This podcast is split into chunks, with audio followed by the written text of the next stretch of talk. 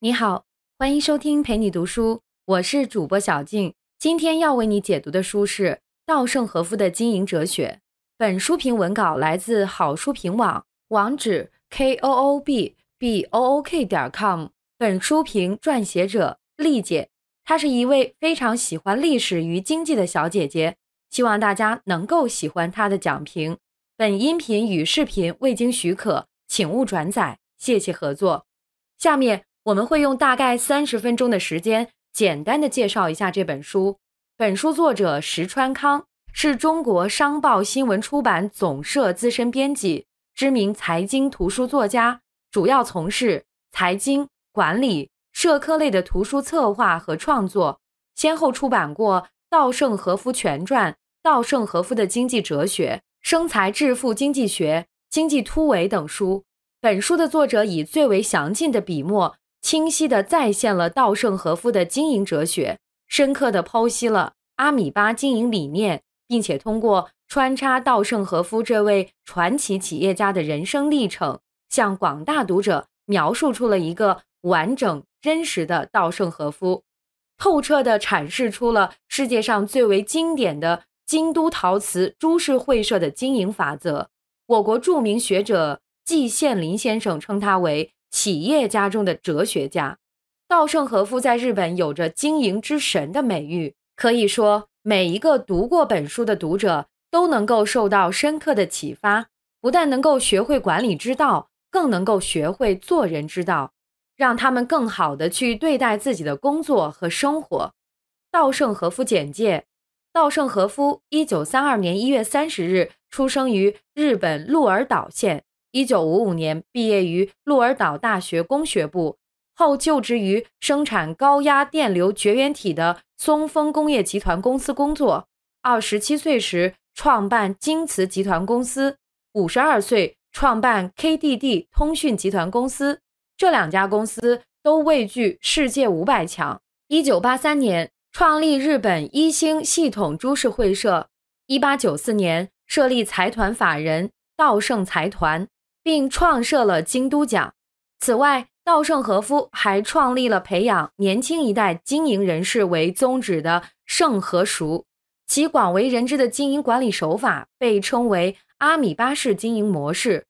二零一零年，稻盛和夫在民主党鸠山政府的三顾茅庐下，以七十八岁的高龄出任日航的 CEO，三个月就让这个航空界巨无霸扭亏为盈。下面。我们一起来了解一下本书稻盛和夫的七大经营哲学。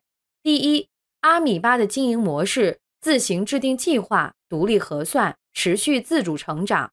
阿米巴经营就是指小集体独立核算制度，即整个企业分成很多个被称为阿米巴的小型组织，每一个小型组织都是一个按照一定的组织方式成立的利润中心，都是可以独立经营的。阿米巴经营的重点就是单位时间核算制度，即从产值中扣除所有成本之后，再除以总时间，作为新的阿米巴评估标准。自从稻盛和夫将单位时间核算的方式推行到整个企业当中之后，京瓷的生产效益开始获得提升，迅速的由最初十几个阿米巴分裂出了一千两百多个阿米巴。成为世界企业史上的奇迹，在全球五百强企业当中，唯一一个以生产零部件为主的企业，这是世所罕见的。可以说，稻盛和夫的成功就是大力发展基于牢固的经营哲学和精细的部门独立核算管理形成的小集体。稻盛和夫在经营京瓷的过程当中，总是习惯将那些考核没有通过或业绩一直不突出的。阿米巴进行合并，以提升阿米巴的效益。在恰当的时候进行分裂与合并，是阿米巴经营哲学的真谛，更是阿米巴的最高智慧。阿米巴哲学就是让领导人拥有值得员工信赖的能力，要让员工在成为一名阿米巴的骨干力量之前，先成为一个好人。当道德观、做人准则和判断基准都融为一体的时候。阿米巴的经营就能够获得成功。阿米巴经营就是激发企业活力，员工会把工作当成自己的事业做，工作的热情自然极度高涨且具有持久性。这就是保证员工活力来激发企业活力的一个有效途径。在阿米巴经营中，自上而下和自下而上的整合一直是一个重点，即企业和各项资源的有效组合。这个整合能够产生三个方面的作用：调动员工的主观能动性，共享价值观，共享目标。稻盛和夫将企业的决策权交给了现场，虽然这会有使员工放任自流和企业失去控制力的危险，但是更多的却是给了员工一种认同感和归属感，激发了员工的创造力，并且让员工成功的分享了企业目标。在阿米巴的经营模式下，定价就是其经营之本。阿米巴经营中出现了只顾及自身利益而对企业造成不利影响的行为，都会清楚地反映在单位时间核算指标上。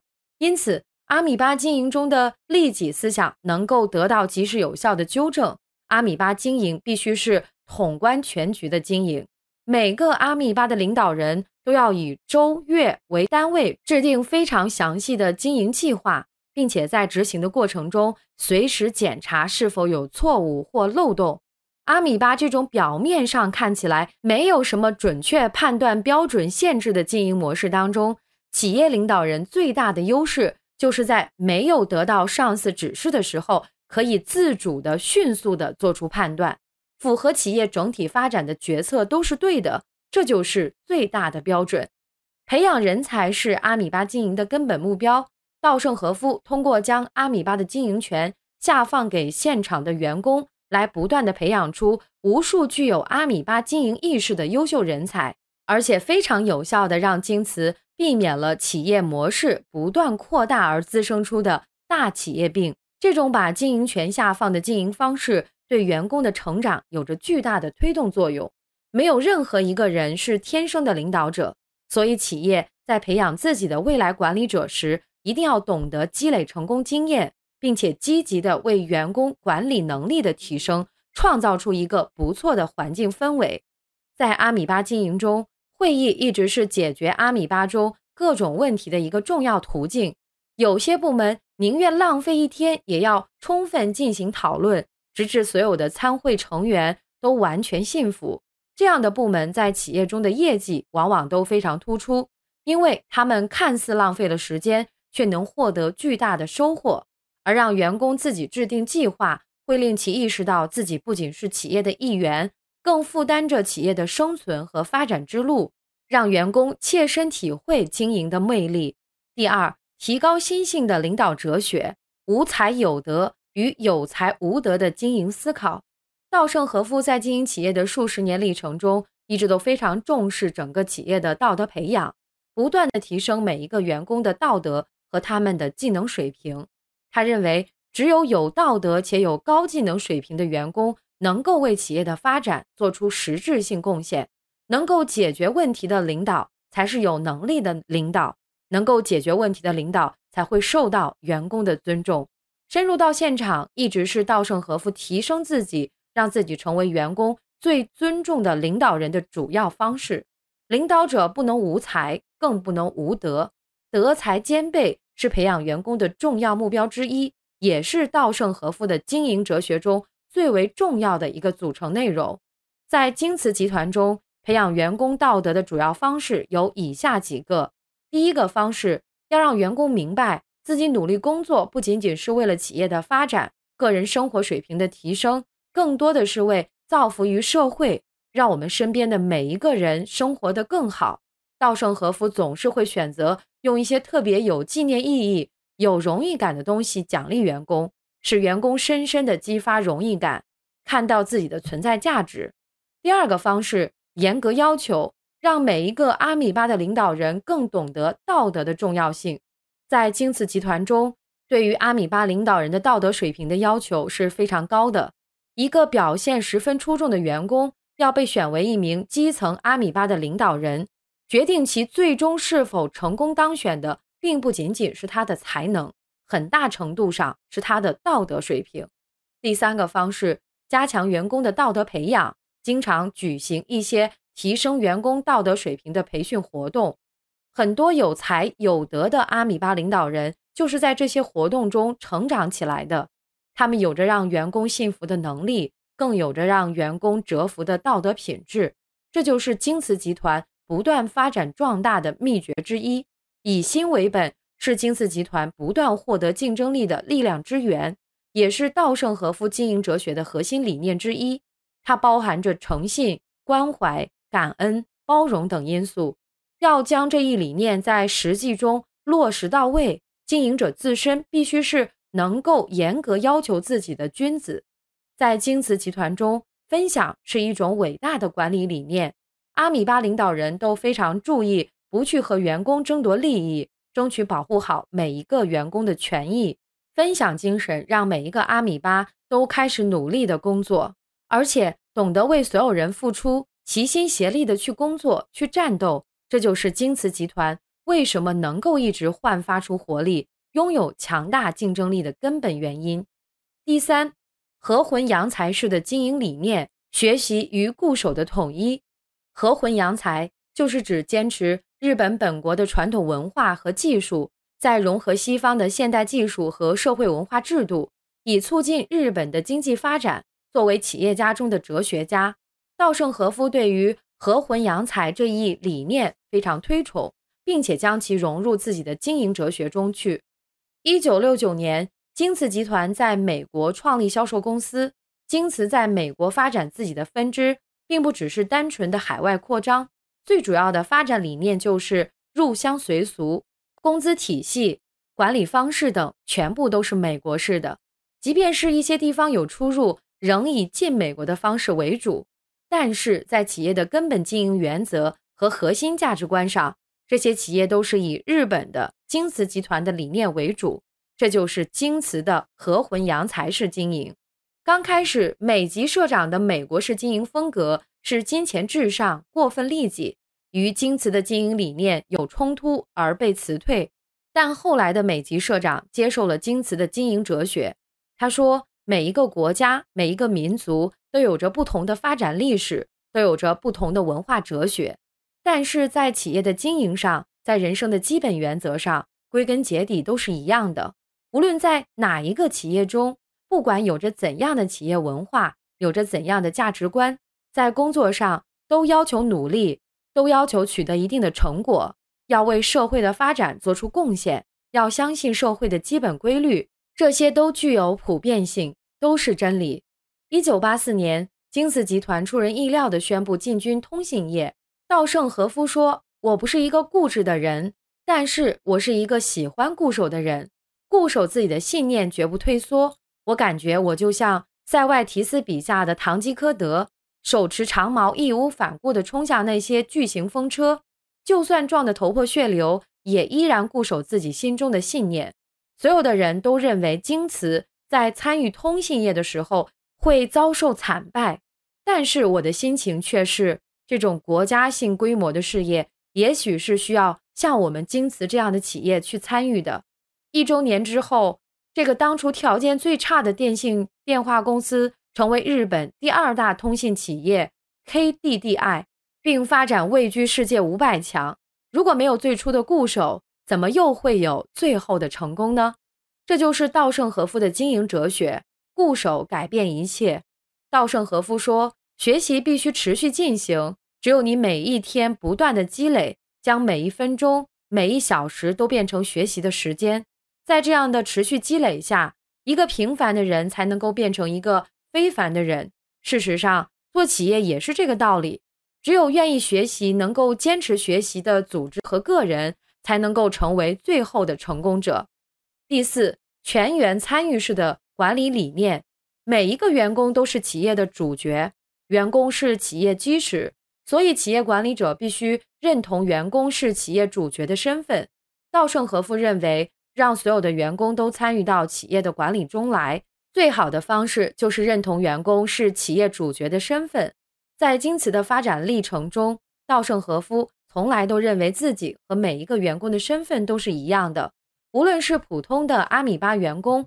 还是身处管理层要职的管理人员，稻盛和夫对待他们的态度都是一样的，都希望他们在做好本职工作的时候更能够将京瓷当做自己的家。物质条件只是挽留人才的基础，却并不是京瓷留住人才的全部。向员工提供学习和提高的机会，一直是挽留人才的重要组成方面。但凡是优秀的人，都是很富有进取心的人，注重成长的机会。他们会从京瓷深厚的团队精神中感受到企业文化底蕴，从而被京瓷的文化理念熏陶感染，最后选择留在京瓷。在阿米巴的经营中，合伙人理念一直都是阿米巴经营的一个重要理念。阿米巴中的员工之间都是合作关系。稻盛和夫说，阿米巴经营的最根本目的就是实现全员参与式的经营，而这就是一种典型的。赋权式经营，让员工成为企业的主角，这是阿米巴经营的核心理念。而反馈结果作为阿米巴经营中的一项重要内容，正是培养员工成为企业主角的重要方式。在阿米巴经营中，反馈结果有四个环节：一、结账一小时之后立刻公布结果；二、趁热打铁进行反思。人在工作中往往会有很多想法。但是随着时间的流逝，就会慢慢的忘记。如果不趁余温未退就马上反思，就不可能养成及时解决问题的好习惯。三，把公司的经营现状传达给所有的员工。为了保证员工在企业遇到困难的时候依然能够和企业同心协力，就应该在平时毫不保留地告诉员工企业的发展现状，从而促使员工信任企业，忠诚于企业。四、公布企业的经营成绩，公布其他科室的成绩或者其他阿米巴的成绩以及状态，可以让所有的成员都能够进一步了解自己阿米巴和企业整体的运营状况。同时，这种做法也有助于提高企业内部的竞争意识，有助于提升员工的积极性，并且有助于引导员工不满足于当前的状态，激励员工们向更高的工作目标。发起挑战，在阿米巴经营中，评估结果和反馈结果都是阿米巴经营中的重点内容，是京瓷集团培养优秀员工、让员工成为企业主角的主要方式之一。不断评估的目的就是让每一个员工的工作都能得到改进，让他们感受到企业的关注，给他们不断的指出工作中的不足，告诉他们该怎么去做，怎么做才能够做好，怎么做。才能够让自己变得更优秀。只有让他们不断的成长，京瓷集团才能够成为最优秀的企业。第五，意念式经营。稻盛和夫学习堂吉诃德战风车。堂吉诃德手持长矛冲向巨型风车，想战胜风车，但是他却被风车吹倒。于是他又站起身来，继续向风车冲过去。很多人也许会嘲笑堂吉诃德的无知，但嘲笑过后。是否对他的这种做法有过认真的思考呢？虽然表面上看来他没有战胜风车，但他冲向风车时所表现出的不惧困难、迎难而上的精神，却值得嘲笑他的人好好学习与借鉴。稻盛和夫就是这样一位认真学习堂吉诃德战风车的企业经营者。在他看来，无论是个人发展还是企业经营。都必须要学习这种不惧风险、敢于同困难做斗争的精神。他认为，战胜困难需要的就是强有力的意志力。如果你能把这种强有力的意志力运用在工作或生活中，并将它持续下去的话，困难在你面前根本不堪一击，甚至它还会躲着你绕道走。在危机降临到自己身边时，能够拥有坚强的意志是化解危机。摆脱危机最有效的自救办法，可以肯定的是，如果在危险面前意志不坚定，坐以待毙，那么危险只会无情地吞噬你。在如今这个充满竞争的社会中，衡量企业发展能力的关键是其能否长久地生存下去。而能够长久的生存，不仅需要企业拥有过硬的产品质量，还需要企业具有大爱精神。稻盛和夫认为。具有大爱精神的企业能以人为本，能照顾到大多数人的利益。通常，这样的企业有非常好的企业文化，它能充分尊重每个员工的意见，并能切实的为他们解决在工作或生活中遇到的困难，给员工很强的归属感。在这种氛围下，员工就会不断的为企业创造出价值，而企业也会通过大爱精神有效的调动员工的工作积极性。具有大爱精神的企业才能永远的立足于市场。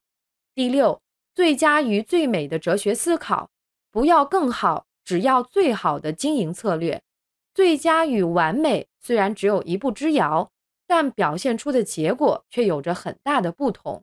稻盛和夫认为，人生发展中必须要学会追求完美，因为追求完美是完成出色工作必须具备的前提条件。同时，追求完美还可以使生产发展的更加持久。从稻盛和夫对企业的经营中就可以看出，他对产品的要求是绝对完美。并在工作中严格执行完美主义。通过对完美的不懈追求与努力，不仅在工作上收获了优质的产品，事业上也同样得到了近乎完美的成功。稻盛和夫从自身的人生观出发，总结出这样一个人生发展的方程式：人生工作的结果等于思维方式乘以热情乘以能力。在现实发展过程中，有些人各项的分值都非常高，他们是当之无愧的成功者；而一些人虽然有着突出的工作能力，但是他们的工作热情和思维方式却存在问题。当三个要素进行乘法运算时，总分值非常低，因此最终他们没有获得成功。人生要想实实在在的取得成功，就要追求完美，也就是把方程式中的能力、思维方式、热情的分值。做到最大值，这样最终也会赢得美好的未来。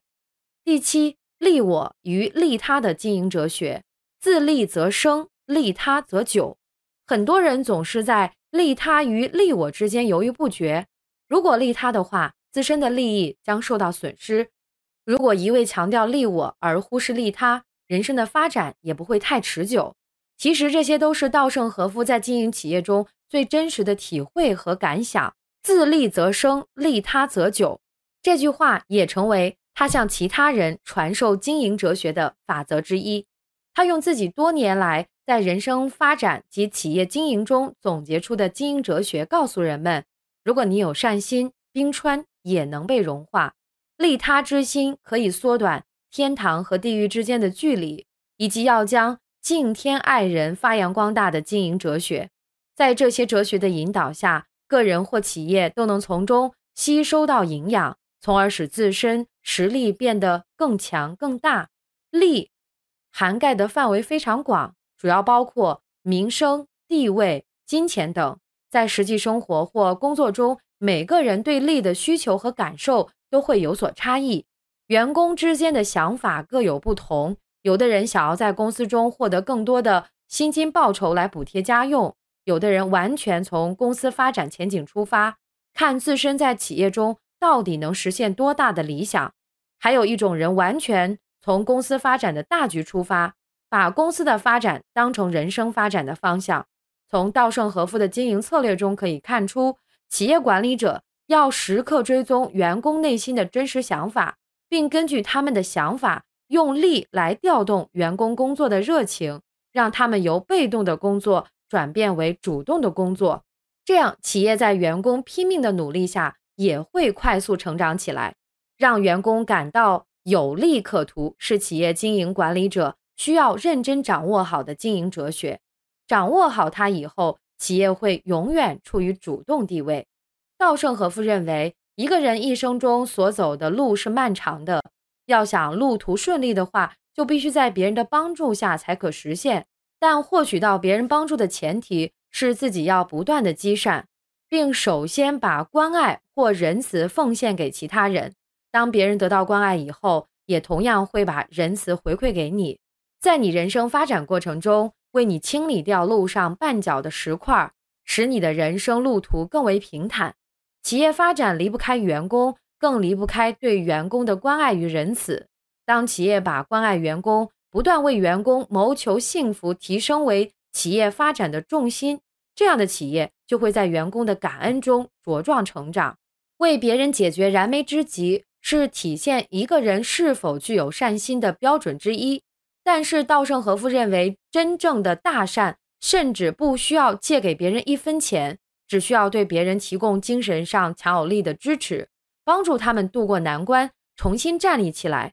如果为了帮助别人解决困难，就不加思索地向其施舍金钱，甚至还充当他们的钱袋子，这种善心不会从根本上帮助别人，只会加重别人对金钱的依赖，最终使自己也受到牵连。表面上看是为他解决了燃眉之急，实际上却害了他。所以，大善无情才是真正利他的表现。这就是稻盛和夫带给我们的利他哲学。稻盛和夫认为，经营哲学可以赋予企业优秀的品格，这就好比人具有优秀的品格一样。在全球范围成功的企业，首先具备的就是优秀的企业经营哲学。员工是否对企业抱有尊重之念，要看该企业是否具备优秀的品格。优秀的品格可以超越语言文化的障碍，能真正做到打动世界不同国家和地区的人们的心。因此。稻盛和夫总是会将优秀的人格与做人的德行应用到企业的经营发展中，并将此作为一种企业发展的经营哲学。我读完了稻盛和夫的七大经营哲学，对其理念无比的赞同。它印证了我很多的想法，同时也带给我深深的思考。稻盛和夫的成功之道只有一个：像个哲学家一样去经营自己的企业，用心去工作。用心去为这个社会做贡献。稻盛和夫的阿米巴经营就是一场企业经营意识上的革命。他想让大多数人明白了，企业经营不仅仅是追求利润的问题，更多的时候应该是出于人性的经营，让企业成为一个真正能够有利于社会的盈利组织。对于尚在奋斗的个人和企业而言，明确目的并以哲学为依据来做意识的改革。再引用一段稻盛和夫的经营箴言：“付出不逊于任何人的努力，每一天都竭尽全力拼命工作，是企业经营中最重要的事情。想拥有美好的人生，想成功的经营企业，前提条件就是付出于不亚于任何人的努力。做不到这一点，企业经营的成功、人生的成功都是空中阁楼。今年也许不景气，但不管哪个年代。”不管怎样的不景气，只要拼命工作，任何困难都能克服。人们常说，经营战略最重要，经营战术不可少。但是我认为，除了拼命工作之外，不存在第二条通向成功之路。以上就是稻盛和夫的经营哲学的主要内容。感谢关注，陪你读书，欢迎点赞分享，同时可以打开旁边的小铃铛，陪你读书的更新会第一时间提醒你。我是主播小静，我们下期再会。